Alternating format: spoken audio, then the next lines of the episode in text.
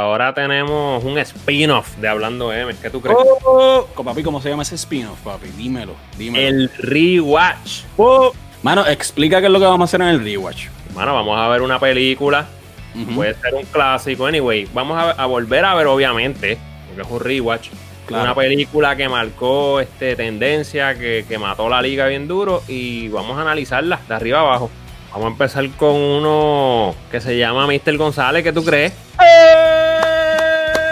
El Migue. ¡Ah! ¡Qué es la gente! Laira. Lo ridícula que es la premisa, ¿verdad? Y eso me está que aplica a tantas cosas. Y la puedo ver con los ojos de, de- de un chamaquito de 15 años. La película no, no tiene rodeo. O sea, la película te da información, información